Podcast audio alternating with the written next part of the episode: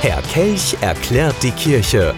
Der Erklärpodcast von K wie Kirche.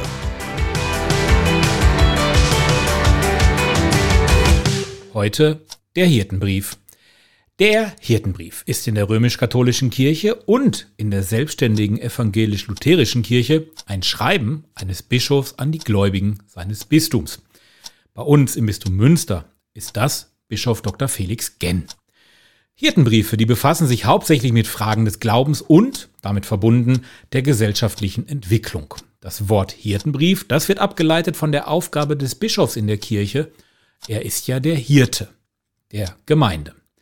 Den Hirtenbrief, den gibt es schon ziemlich lange. Die Apostel Petrus und Paulus sind die ersten, die in diesem Zusammenhang erwähnt werden. Sie haben sich nämlich in ihren Hirtenbriefen an die Gemeinden gewandt. Ja, danach ist es dann erstmal ziemlich lange still gewesen. Erst im 16. Jahrhundert wird von einem Bischof berichtet, der zu Ostern an die Gläubigen schrieb. Dieser erste Hirtenbrief, der stammt vom heiligen Borromäus, dem Erzbischof von Mailand.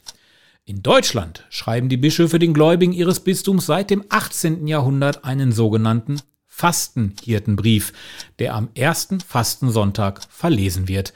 Auch zum Beginn des Advents wird traditionell ein Hirtenbrief veröffentlicht.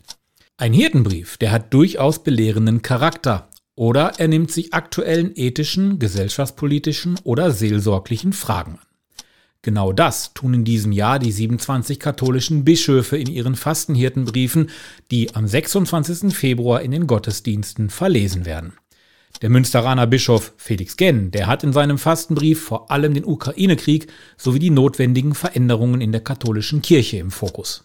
Illusionen wurden vernichtet, der Gedanke an eine gute, vertrauensvolle, friedliche Zusammenarbeit und der gute Wille dazu haben nicht die Kraft, dem Bösen, das sich in einem solchen Krieg zeigt, zu widerstehen. Dieser Krieg, der mit der irrsinnigen Begründung, es handele sich um eine Verteidigung gegenüber Aggressionen begonnen habe, bedeute in der Tat eine Zeitenwende. Die Folgen sind bis heute spürbar. Welche Konsequenzen der Krieg letztendlich haben werde, ist noch gar nicht vorauszusagen. Mit Blick auf die Kirche unterstreicht Genn, deren Krise habe zu großem Misstrauen inner und außerhalb der Kirche geführt Zugleich warnt er die Kirche aber davor, sich nur um sich selbst zu drehen. Es ist eine Zeit der Erneuerung für unsere Kirche. Sie muss es sein.